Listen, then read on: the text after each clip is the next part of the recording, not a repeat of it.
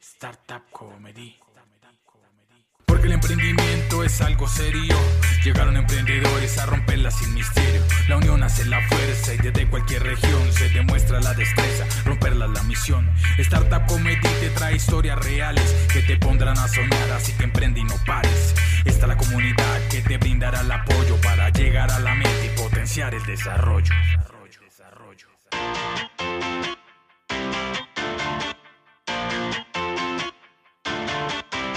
Hola, hola, ¿cómo están? Hoy tuvimos una charla espectacular con mi socio Carlos Alberto Sánchez Retis y un emprendedor de Honda, Sebastián Beltrán, que nos contó acerca de su emprendimiento y su empresa, Nanociencia y Tecnología SAS. Este emprendedor maravilloso nos lo encontramos por accidente en la vida y él nos encontró porque fue al formato del Startup Comedy 360 para un proceso de formación y mentoría.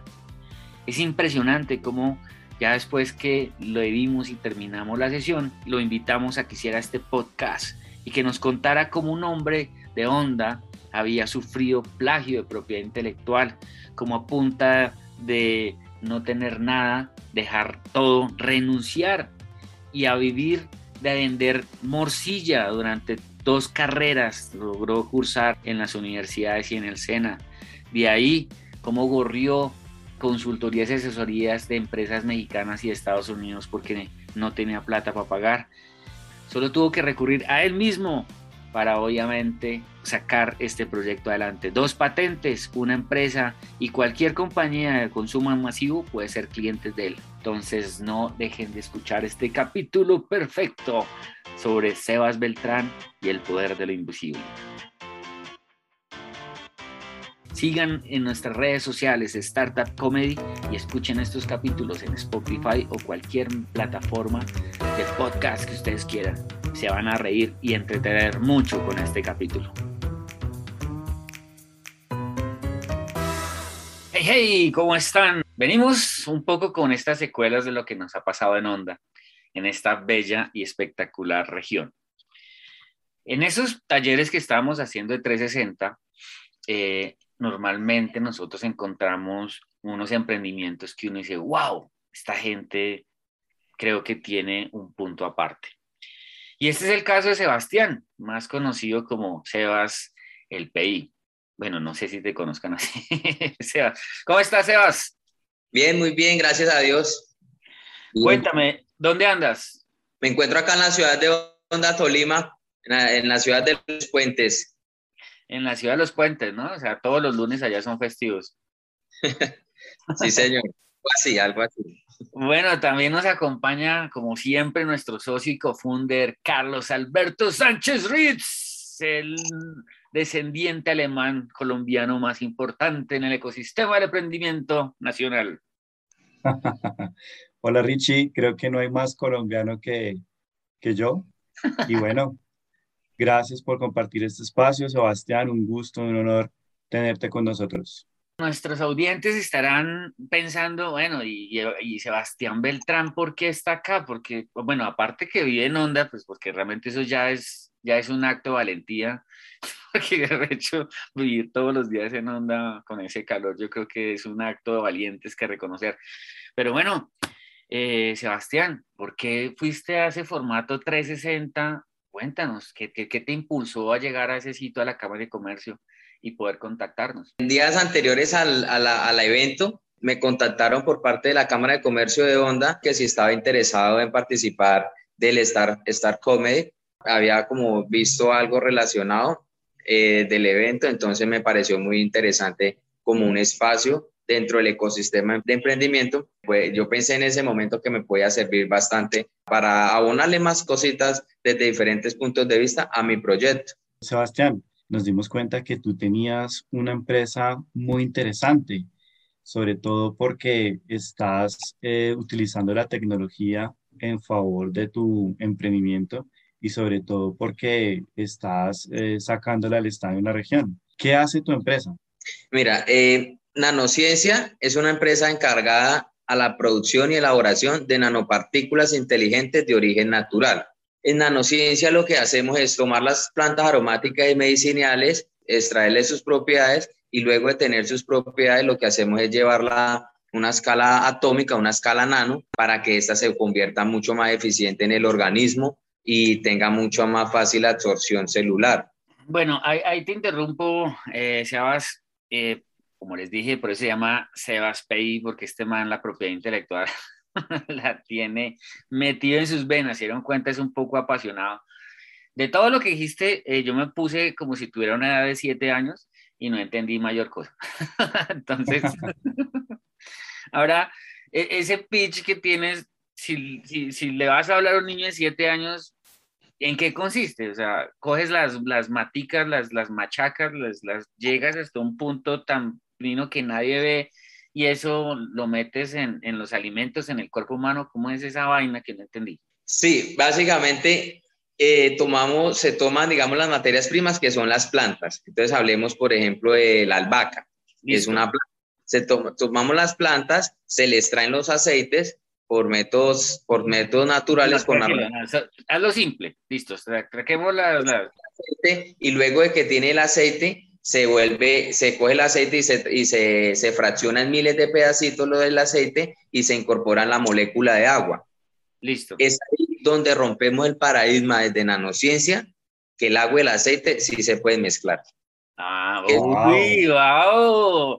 Eso, mejor dicho, descubrimos el agua tibia ¿quién onda? Oye, qué cosa, crack. Mire, ya podemos aprender nuevas cosas. Venga, Sebas, pero, pero hasta llegar acá, dejemos acá, hagamos un, un punto eh, suspensivo. Pero, venga, me, me, causa curiosidad. ¿Usted como que sí la va bien con su gente en, en la parte de trabajo? ¿O siempre ha sido como ese? Porque pues yo lo veo hablando muy técnicamente entonces, yo no sé, ah, ¿cómo hizo para llegar hasta acá y cómo hizo para tener ese laboratorio, hablar de una, una nanociencia? Empezando, pues. empezando por, por ¿qué, profesión eres, Ala? Pues bueno, inicialmente pues yo soy profesional de salud ocupacional, ingeniero industrial y tecnólogo en control de calidad de alimentos y con el poder de Dios inicio mi maestría en biología molecular. Em, así estamos actualmente académicamente y complementando con ciertos cursos complementarios tú, eres el Sheldon Cooper de Onda. Pues, pues nos estamos preparando y estamos complementando todo este perfil profesional para así mismo contarle a todas las personas y todo esto de nuestro proyecto y de, nuestro, de, nuestra investigación científica aplicada. Sebastián, y todo el estudio que, que estabas ahorita mencionando, ¿todo fue en la ciudad de Honda o tuviste la oportunidad de estudiar eh, por internet? ¿Cómo lo has hecho?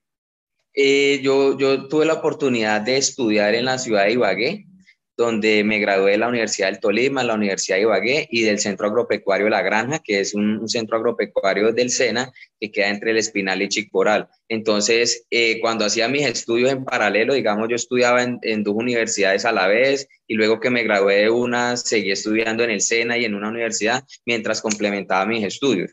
Y en ese momento, en, esas, en esos estudios, es donde empiezo a tener ese contacto con las plantas aromáticas y la biotecnología y la nanotecnología, porque yo inicié con un producto que no sé si ustedes los conozcan, se llama la chucula, es un producto ancestral que aporta muchos beneficios y mucha energía porque se elabora con productos secos. Es ahí donde yo empiezo a investigar, digamos, todos los compuestos de esta chucula para incorporarle valores agregados y rescatar un producto autóctono con nanotecnología. Es ahí donde inició mis estudios. O sea que se puede decir, Ricardo, que Sebastián es un investigador. Sí, no, yo creo que es un inquieto de esos que no puede, o sea, me imagino que Sebastián cuando era chiquito le regalaron un carro y en vez de poner esos carros de control, en vez de ponerlo a funcionar, lo desarmaba para ver cómo funcionaba. yo creo que sí, sí, señor. La curiosidad y todo y también la conexión que hemos tenido con, con el campo y el agro, aprovechando la, la, biodiversidad de, nuestro entorno. Aquí, acá en Onda tenemos unos ecosistemas, eh, unos ecosistemas bien interesantes que hacen que, que, todo sea algo extremo. Entonces ahí la... No, eso, eso, sí nos dimos cuenta que ya ya todo es extremo. Ven, y, hablando de cosas extremas, digamos que esa, normalmente aquí en Bogotá o en esas ciudades principales pasan, pasan mucho las brechas laborales, ¿sí? A veces me han pasado a mí. Yo, cuando yo era joven, entonces uno decía, está muy joven. Cuando ahorita que ya soy un adulto ya un poquito más maduro, entonces ya estoy muy maduro para los cargos. Entonces yo siempre he tenido el tema de la edad, sí, eso creo que siempre ha sido como mi discurso a lo largo de la vida. Pero en el caso tuyo, ¿cómo, cómo ha sido ese comportamiento frente al estudio y las cosas laborales? Sí, sí, señor. Pues mire que mm, de, primeramente yo decidí primero terminar mis estudios profesionales y ir avanzando en mi, en mi investigación científica aplicada. Luego que me gradúo, de, obtengo mis títulos y todo esto, los voy acumulando y siempre voy de la mano de mi investigación científica, mm, me llego y me encuentro con el mundo laboral. Y pues yo en ese entonces pues tenía menor edad. Y pues cuando llegaba y me presentaba algunas oportunidades laborales en el tema de industrial o en el tema de calidad o en el tema de seguridad, cuando miraban mi hoja de vida, a veces me, me, me, me descartaban porque me decían, no, esta persona cuánto nos irá a cobrar, tiene dos títulos, tiene un conjunto de, de, perfiles profesionales que son muy interesantes, pero no, nosotros estamos buscando un profesional con una sola titulación.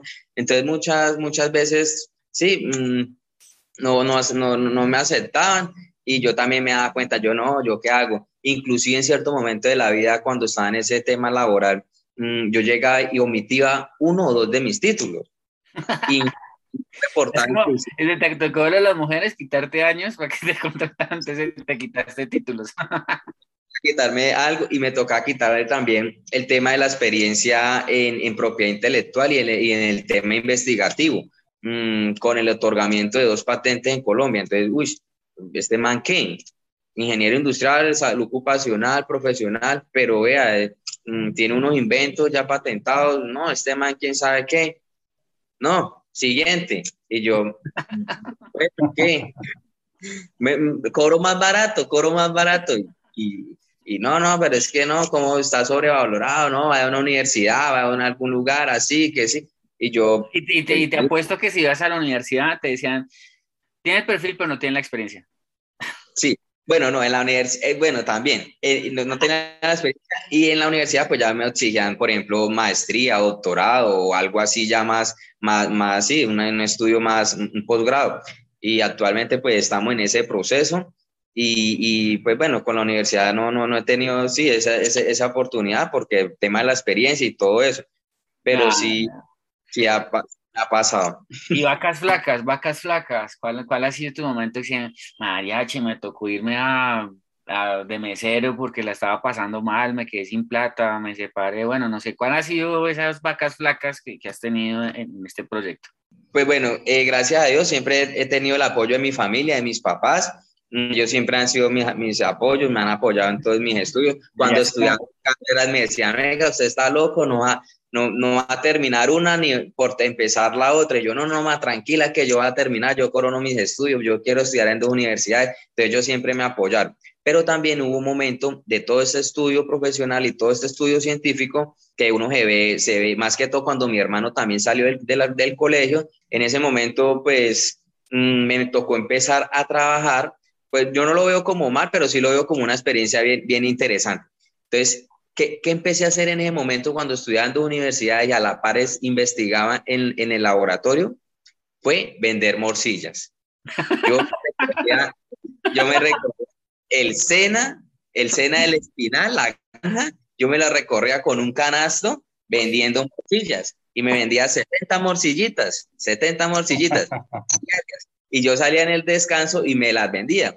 Y como yo investigaba y cuando iba a la universidad me encontraba a los profesores del SENA, yo me lo encontraba en la universidad, me decía, venga, ¿usted qué hace por acá? Yo, no, profe, es que yo estudio acá, yo voy en, séptimo, octavo semestre en, en, salud ocupacional y estudio. Yo, ah, bueno, acá Entonces ya los profesores me veían en la universidad y me veían en el SENA, eso eran mis clientes. Entonces, eh, los profesores eran mis clientes, me compraban, a veces me compraban las morcillas al doble del precio, porque ellos me decían, se, se la compro al doble, vea, no me dé vueltas pero vea, para que usted vaya a la universidad, para que coma, para que las bucetas, tranquilo. Y las ventas mejor eran cuando ellos les pagaban, porque yo vendía las 1500 y ellas me, me compraban un ejemplo.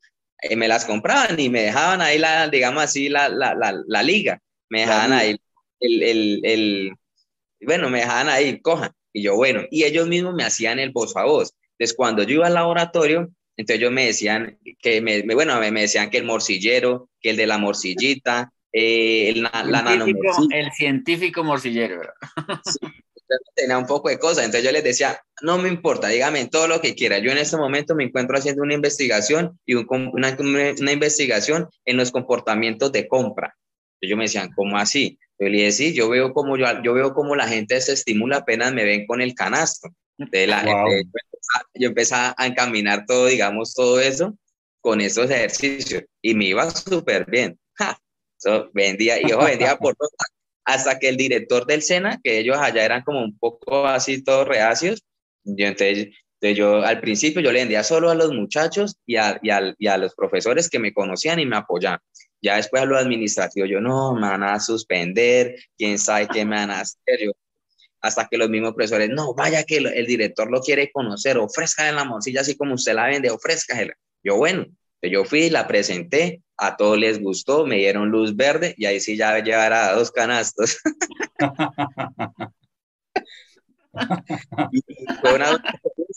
y, mire que actualmente me encontraba a esos profesores y todo, y ya me ven ya con mi producto, con mi investigación. Uy, el de la morcillita, qué chévere, que mire, bacano. Y lo van a uno, y lo van a uno apoyando.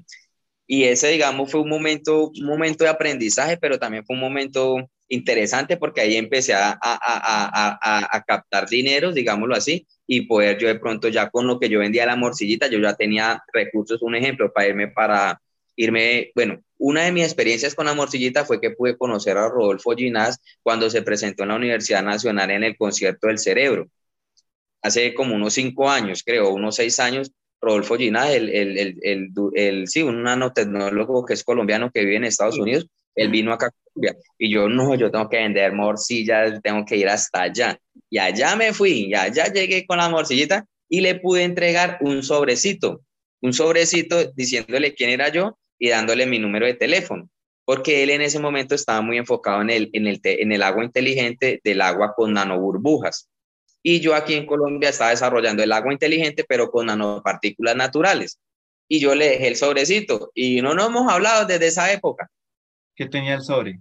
El sobre decía, era una carta, una carta donde yo le escribía que yo, Sebastián Beltrán, de Honda Tolima, colombiano, estaba adelantando una investigación en nanotecnología y llevaba estos desarrollos y me gustaría que me contactara con él para que nos conociéramos y yo le pudiera contar de mi proyecto, porque él trabajaba el tema del agua inteligente con nanoburbujas y yo el tema del agua, del agua inteligente con nanopartículas naturales. Entonces yo sabía que íbamos de, muy de la mano, porque digamos en todo este estudio del estado del arte y toda la bibliografía que sí que hemos leído, que hemos reposado, uno encuentra esos patrones y las investigaciones que se están desarrollando actualmente en estos temas de nanobiotecnología. Y Rodolfo Ginás, pues colombiano y todo, yo dije, no, este tiene que ser mi partner, tengo que llegar allá. Y hice hasta Le puse el sobrecito en un, en un ramo de flores que él llevaba, pero bueno, no sé, de pronto la tendrá ya.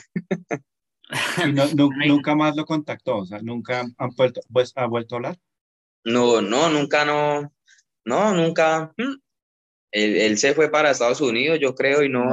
pero si le hubieras vendido la morcilla de pronto, porque pues de pronto la morcillita le hubieras llegado con la, la, la, morcilla con nanopartículas de, de inteligencia.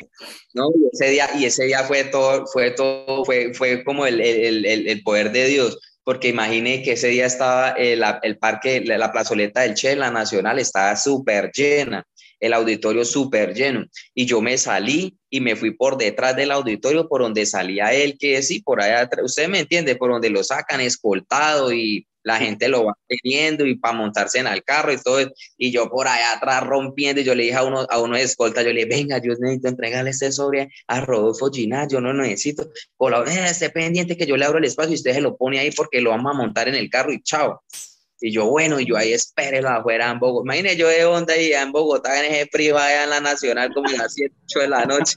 Yo, pero yo la tengo que dar y yo andaba por allá con mi, con mi maletín, sí, mi instrumento musical y nada, chévere.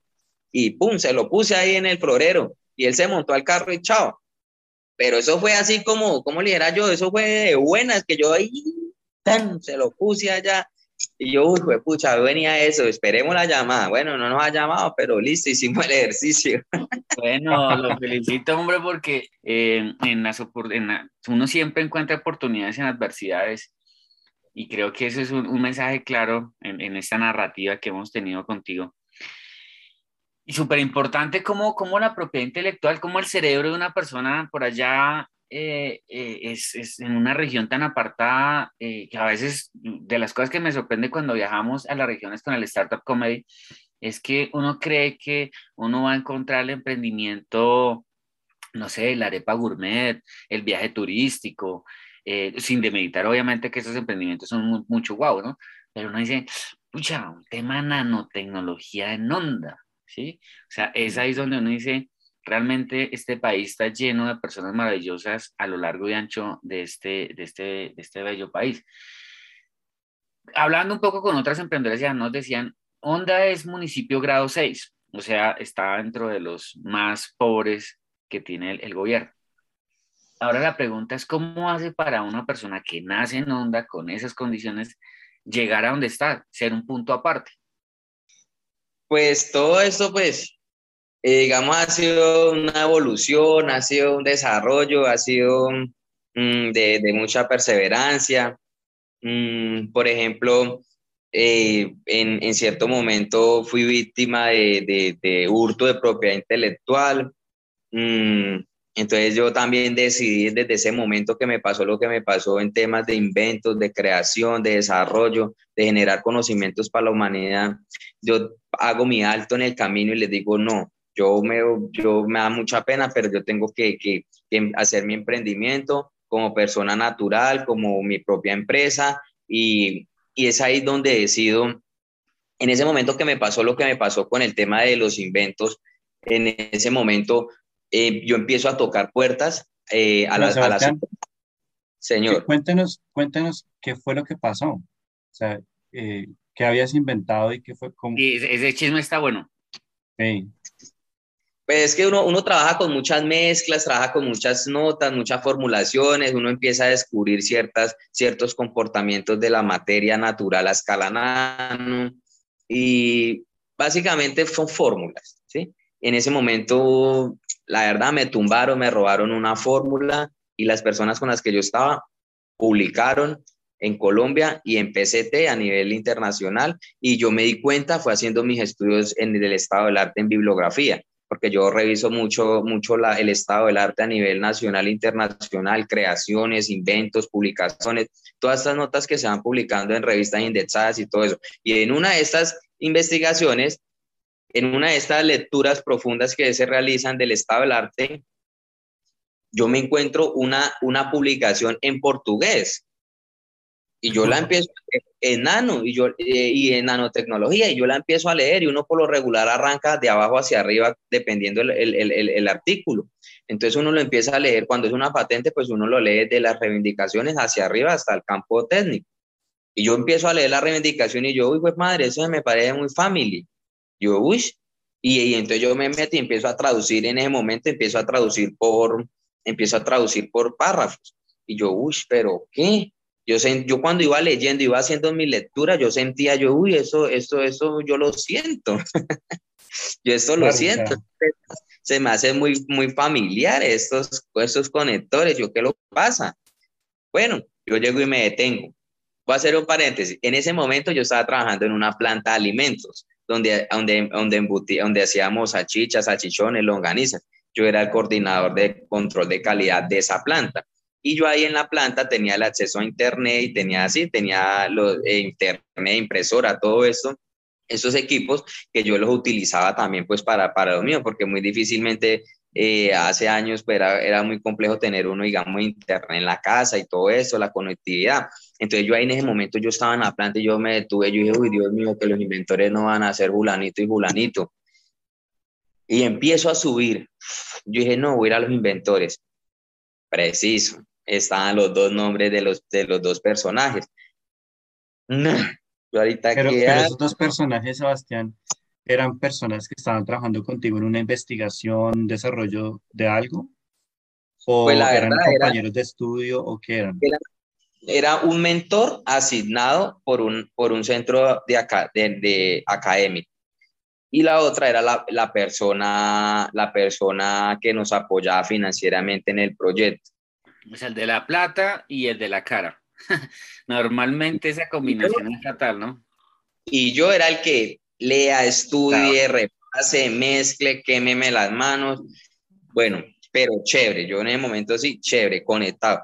Pero yo me di cuenta de eso y, bueno, yo hablé con ellos y yo les dije, venga, mano, yo estoy joven, ustedes porque me, me porque ellos ya, uno de ellos ya era doctorado y todo, y yo le decía, yo le decía, mano, yo soy joven, yo soy, yo soy joven, ustedes porque me niegan la oportunidad yo aparecer en libros, que me, que me citen, y gracias a esto me puedo ganar una beca y todo eso. No, no, que es que hay mucho interés, hay mucho no sé qué, eso vale mucho dinero, y qué tal, es por aquí, por allá, qué tal. Yo, ah, bueno, listo, listo.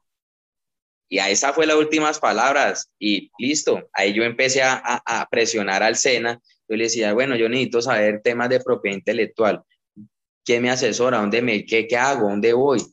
No, que no sé qué. Cuando un día, un día X, yo empecé también a preguntar, imagínate, yo fui a la Universidad del Tolima, fui a la Universidad de Ibagué, a la cooperativa, las que yo tenía ahí en Ibagué, a preguntar sobre propiedad intelectual, derechos de autor. Ninguno sabía nada, no, ¿eso qué es? Yo no, pues madre, ¿yo qué hago? Me leí la, la, la, la, la eh, el acuerdo de la Haya de la, sí, de la Haya en propiedad intelectual, el le tocó, empezar a, le tocó empezar a investigar a usted porque no había nadie en la región que, que tuviera ese conocimiento. Sí, sí, señor. Entonces yo empecé a leer, a leer, a leerme las resoluciones, a leerme eh, los convenios de Colombia con, con la OMPI, con la Organización Mundial de la Propiedad Intelectual. Yo no, ¿qué puedo hacer? No, nada. Inclusive me, me, me inscribí por a un grupo de abogados de México que me inscribía, yo me llamaba. ¿Cómo hace un man de onda para llegar a, un grupo de México, no? Qué loco estaba ahí, ¿no?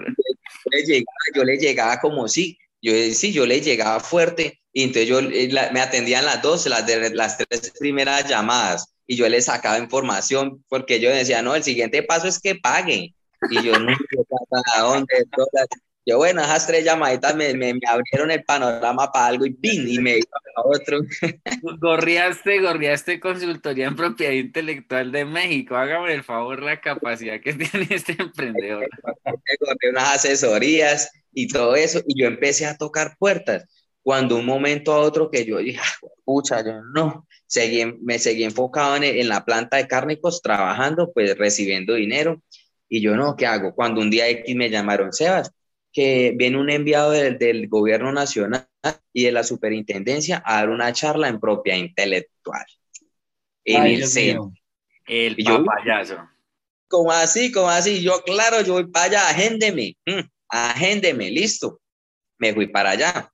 Entonces yo le dije a mi jefe, yo le dije, bueno, tengo, una, tengo un evento de propiedad intelectual, a mí me pasó esto y esto, yo voy a ir. Listo, Sebas, claro, vaya, amigo, hágale, hágale, que yo, sé, yo veo que usted está metido, usted está como loco, dice que hace cosas que están ahí, pero que no se ven, pero que tienen poderes. Yo le dije, la nada, ¿no? pero claro, vaya, vaya.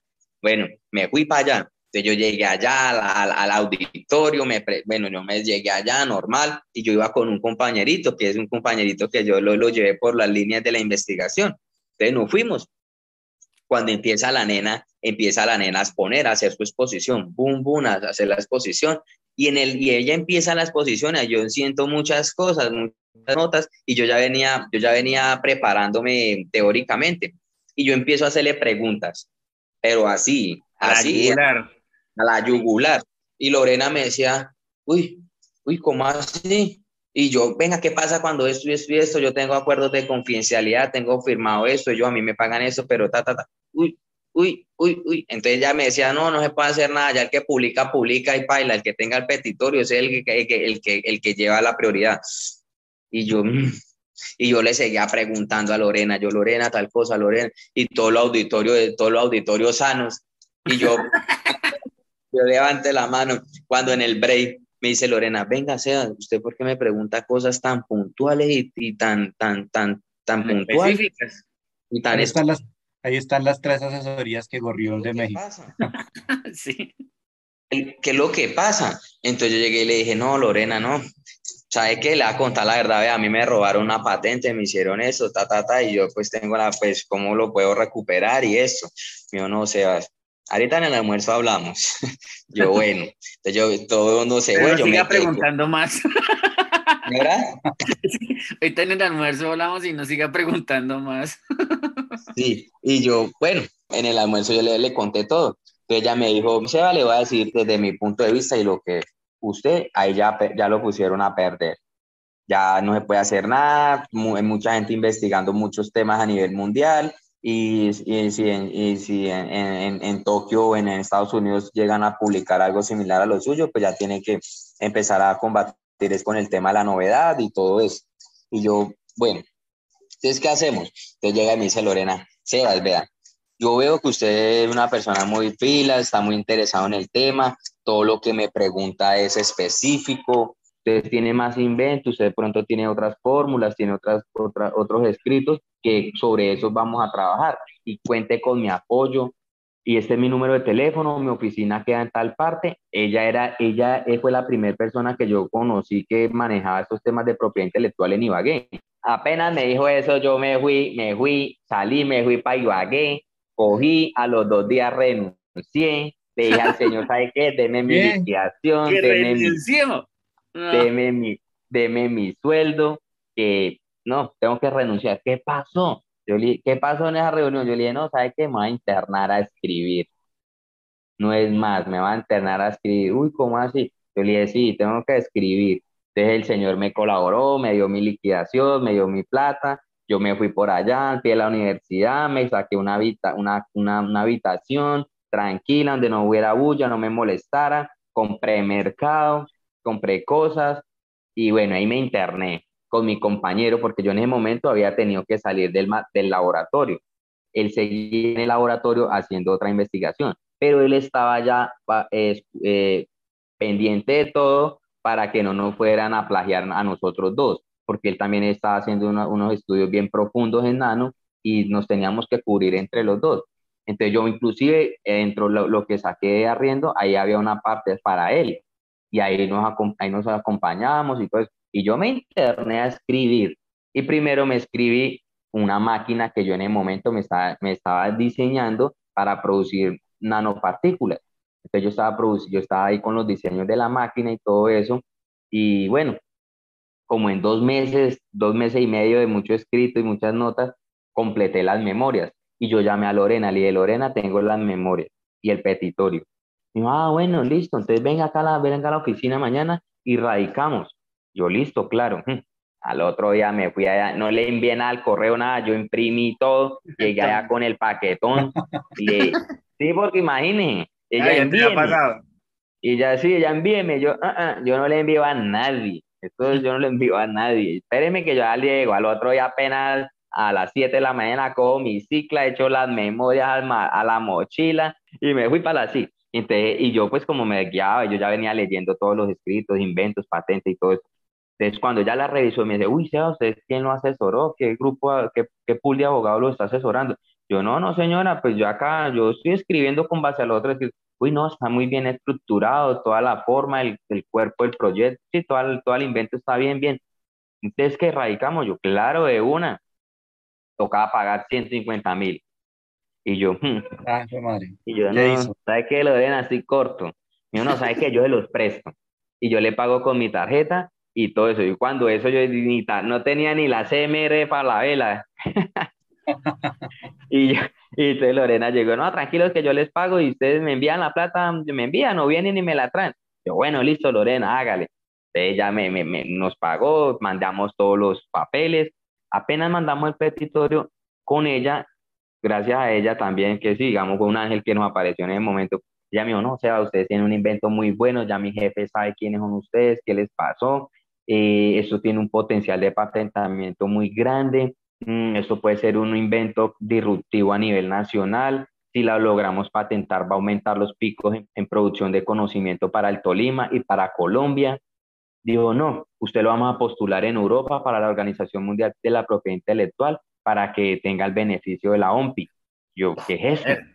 Y yo, bueno, envíeme usted a dónde vive. Entonces ahí me tocó sacar el recibo, el agua, de la luz, de onda.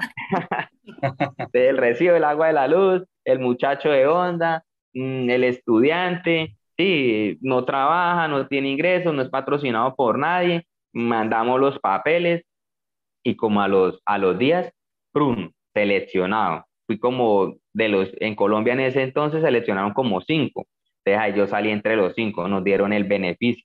El beneficio era que yo podía seleccionar una firma de abogados nacionales en propiedad intelectual para que fueran los apoderados de mi caso.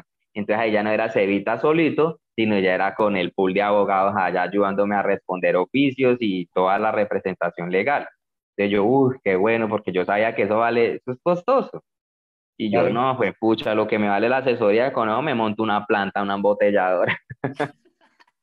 Pero bueno, gracias a Dios tuvimos el beneficio ahí con la, con la máquina.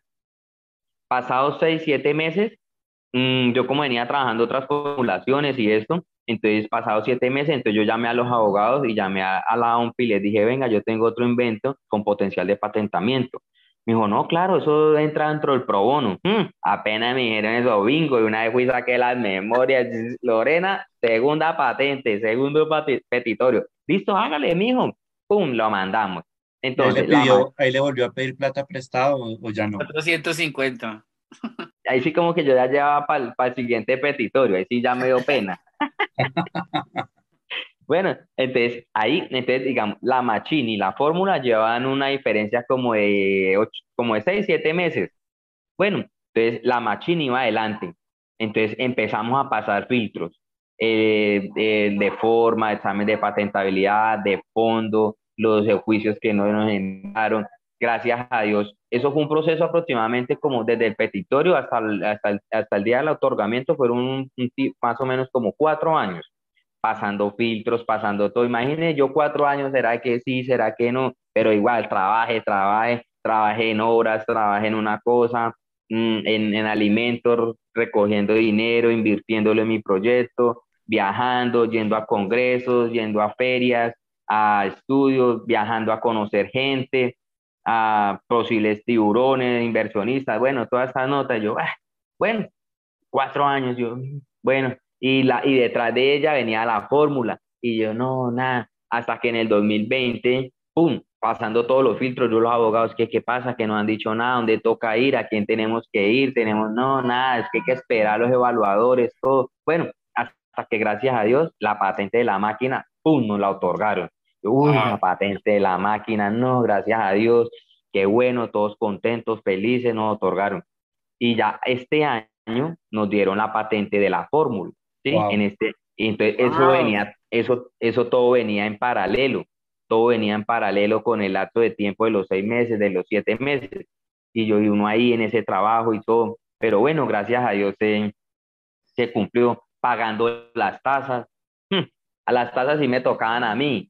Yo, yo no, fue pucho, yo andaba a para el examen de patentabilidad. Hmm, a mí a trabajar. me iba a, trabajar. Ah, mm, bueno, no, no, en ese momento ya yo trabajaba en la parte profesional y yo me iba a trabajar por allá en obras, a trabajar con empresas, a, a, ganar, a devengar salario. Y entonces yo iba ahorrando. Yo decía, uy, no, con eso pago el examen de patentabilidad. Sí, entonces yo iba ahorrando. Pago el examen de forma. Uy, se me viene el examen de forma de la fórmula ahorre y vaya consigna. Y cada vez que hacía una consignación de esas, para nosotros era un gran paso. Yo, yo le decía a mis papás, a mis compañeros, yo, uy, no, voy a marica, pagué el examen de forma. Uf, bueno, sigamos a la de Dios. Y, así eso es muy costoso, Sebastián, eso es muy costoso. ¿Cuánto le tocaba pagar? Pues las tasas, mm, la más costosa, la verdad, fue como de dos millones de pesos. La más costosa. Eso, es platica. Sí, y pero de ahí para allá hay más tasas que hay que ir pagando de 400, de 800, y yo tenía dos. Entonces yo no, bueno, ahí se pagaron, ahí la estamos pagando. Y ya después de que nos la otorgan, pues seguimos pagando con las anualidades. Entonces ya cada año, pues yo pago, bueno, este año pagué la de la Machín, ya el otro año pago las dos. ¿La anualidad cuánto vale? La anualidad no, si la anualidad, gracias a Dios, es, es económica, vale aproximadamente 480 mil las anualidades. Entonces así son más económicas. Lo más costoso es el, tema de, los de los abogados y, lo, a quién uno le va a entregar el poder. Eso es como lo más, lo que más vale, porque ellos cobran por responder oficios y, y hacer toda la representación legal. Entonces, a mí me entonces, entonces venga, les cuento acá una anécdota. Por ejemplo, cuando yo les dije a estas personas que me pasó lo que me pasó, yo le venga, man, ustedes, ¿por qué me hicieron esto? ¿Qué tal? No, esto vale mucho dinero, eso vale mucho dinero. Yo le dije, ah, entonces las últimas palabras que yo me acuerdo que uno de la, que el doctorado que estaba ahí, se le pusieron las orejas coloradas, le dije yo, listo, vale mucho dinero. Yo lo único que les digo es que en el mercado nos vemos. Chao. Y chao, no los volví a ver, no sé nada de ellos. Y ahí ya, gracias a Dios, pues ya ahorita tenemos el agua inteligente, el café inteligente con nano, tenemos las nano patentadas con INVIMA, con todo lo de ley, toda la trazabilidad del producto terminado, que en este caso son las moléculas. Entonces, pues, pues son anécdotas y experiencias que lo hacen a uno crecer y abonarle mucho más al proyecto. Ya, que estamos hablando puntualmente de estos productos, ¿qué es lo que nos espera a nosotros para ver a, a nanopartículas en el mercado? ¿Cuál es tu cliente que dices, yo quiero llegar a ese cliente? Pucha, yo quiero. ¿para qué, qué, qué es lo que quieres hoy en día ya con todo eso que has tenido? Decir, mire, me siento realizado tan cuando tenga ese cliente o cuando sea reconocido nacional o cuando mi tecnología está regada por toda Latinoamérica, por el mundo. ¿Qué es eso que te, que te está motivando todos los días a levantarte todos los días de la cama? A mí lo que me motiva cada día es que nosotros los colombianos podamos ofrecerle al mundo productos de base tecnológica, en este caso con nanotecnología. Dentro, les voy a hablar un poquito de, de nuestros desarrollos actuales puestos en el mercado con nanotecnología, que son productos únicos en Colombia y pioneros, que son la primera agua inteligente con, con nanopartículas naturales de mangostino, aguacate, jengibre y sachaín. Es una, es una agua única en Colombia que la estamos manejando nosotros gracias a nuestras moléculas patentadas y nuestros procesos patentados. Igualmente tenemos un desarrollo con un producto que es café inteligente, que igual es un café tostado molido con presencia de nanopartículas. Es un café único que en este momento la Federación de, de Cafeteros, Café, nos tienen como referencias en el sur del Tolima por, por tener un café de base tecnológica y único en Colombia y podríamos decir con propiedad o estamos terminando de hacer el análisis único en el mundo. Esos son nuestros desarrollos actuales que ya tienen el INVIMA, tienen toda la, documentación legal para poder... ¿Ese producto es producto propio? O sea, yo puedo ir a la tienda ya en donde y pedir la agua con nanotecnología de Sachain, sí. estos productos son alianzas estratégicas de nanociencia con las productoras. Entonces, por ejemplo, Nanociencia tiene un aliado con una embotelladora de Mariquita Tolima, donde ellos, donde ellos suministran todo el tema del filtro, de toda la cadena de distribución y todo eso, y Nanociencia provee la tecnología patentada, donde se unen, se, se fusionan y sale una bebida inteligente. actualmente esta bebida la estamos envasando en Mariquita y se hacen pedidos por internet y en algunas tiendas físicas donde ellos tienen sus cadenas de distribución. Igualmente la misma figura para el café, ¿sí? Porque el café, igual, ellos cuestan, muelen y tienen el café allá en Plana Tolima. Acá en Onda tenemos el laboratorio de nanotecnología, que es donde se envían las nanopartículas hacia las plantas para que ellos enriquezcan. Entonces, ese modelo de negocios es el que Nanociencia tiene implementado actualmente para llegarle a, a muchos más empresarios de producto terminado que quieren ese grado de innovación. Entonces ahí es que, por ejemplo, donde yo le tengo en referente y me motiva y le echo la y he ido hasta allá, hasta la tienda de ella, a visitar, a visitarla, a tratar de generar un espacio. Por ejemplo, yo tengo en referencia a Daneidi, a EPA Colombia, ¿para qué? Para que ella o ella en sus queratinas, en su champú, incluya las nanopartículas de argán o de aguacate para que ella le dé un valor agregado a sus productos y ya podamos esos productos, por ejemplo, ser competitivos a nivel mundial porque son productos con base tecnológica.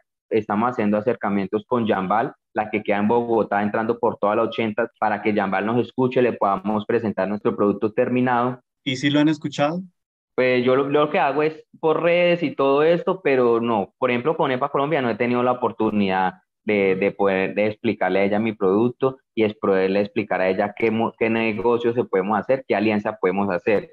Pero hablando de, empresarios de talante bien interesante, hemos tenido acercamientos con Doña Panela, una empresa de Boyacá. Estamos en ese tema de, incorporarle ácidos grasos omegas 3, 6 y 9 a escala nano a este producto. ¿sí? Y yo también me encuentro día a día diciéndole a las personas, vea, buscando clientes, vea quién es el, un ejemplo, por ejemplo, acá en el Tolima, eh, Glacial, es una embotelladora que está en Mariquita. Bueno, ¿quién es el dueño de, de el dueño de esta empresa? ¿A quién me lleva? Lléveme, lléveme allá, yo le presento las nanos si necesitamos un ejemplo, hacemos ya las alícuotas en producto terminado, un tanque de 10 mil litros, ya le hacemos la alícuota de nano. Lo interesante con la nano es que con poquito hacemos arte. Claro, claro. O sea, que, o sea que digamos que tu marcado es consumo masivo, para que obviamente tenga valor es esa, esa combinación del producto actual que cualquier compañía de consumo masivo que tenga con la tuya, ¿cierto? Básicamente es eso. Entonces prácticamente tienes un universo gigante ahí, o sea, cualquier compañía de consumo masivo que, que tenga o productos de ingesta, ya sea alimento o bebida, o ya sea tópico, o sea, ya sea para aplicarse. Eh, entonces, no, inclusive esta vaina puede tener hasta repercusiones en, en, en repercusiones sin impacto también en, en, el tema de la, de la industria PET que está creciendo tanto. Bueno, Sebas, yo creo que me queda aquí lo único es felicitarte, a la que qué crack, un, un, un, yo nunca, yo nunca, creo que sí, el, gentilicio es ondano, ¿no? Ondano, sí, señor. Qué, qué, qué orgullo, qué crack es poder conocer un ondano que tiene un potencial de crecimiento gigante. Acuérdate, de mí cuando estés en las grandes ligas y cuando yo sea el que esté mandándole un sobrecito ahí con los escoltas que estás tiene. Mire, yo lo entrevisté alguna vez, dígale, dígale. ¿Qué libro nos recomiendas para aprender cosas nuevas? Yo me, le, eh, me gusta citar bastante eh, el, eh, el, arte de la guerra, Jitsu, y, y, recomiendo libros de botánica. Yo, leo bastante sobre el poder de las plantas, porque acá lo que yo me he enfocado mucho en mi investigación científica es cómo las plantas nos pueden aportar ese beneficio a, la, a, la, a los humanos. Yo me quedo con dos cositas que, que quisiera compartirles ya para finalizar, y es el poder de lo invisible. Creo que esa frase me, caló muy adentro, eh, Sebas, y es, y es saber que así uno no vea las cosas, así realmente eso es un rompe paradigmas y eso le rompe la paradigma aquí a los que nos están escuchando, es que así yo no vea las cosas, pueden existir modelos de negocio maravillosos. Me quedo con eso, el poder de lo imposible. Y el segundo es, qué man tan arriesgado. Creo que nunca había visto un emprendedor tan arriesgado y creo que el riesgo conlleva a un emprendimiento exitoso. Entonces son las dos cositas con las que me quedo. Carlos, ¿cuáles son tus dos cositas? Yo me quedo con el rebusque. Creo que Sebastián, desde que arrancó su carrera profesional, ha sido una persona que rebuscó las oportunidades y siempre creyó en ese sueño. Creo que él siempre trabajó en lo que le gusta hacer, en lo que le apasiona y, bueno, hoy en día la está sacando al estadio con, con esa pasión. Listo, Sebas, y rápido, dos cositas que quieras compartir. Sí, rápido que con poquito hacemos más. y, bienvenido, y bienvenidos al Nanomundo.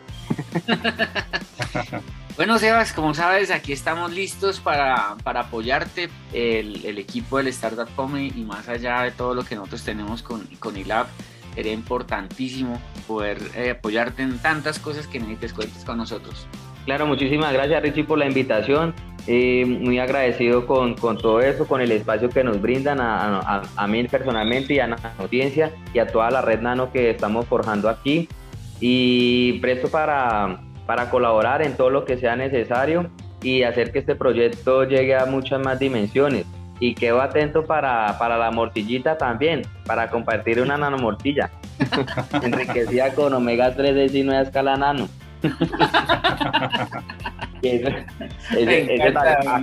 aquí nos acaba de surgir un producto autóctono de base tecnológica e innovador.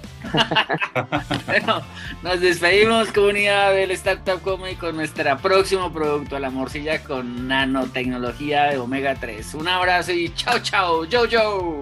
Chao chao. Startup Comedy. Porque emprendimiento es algo serio.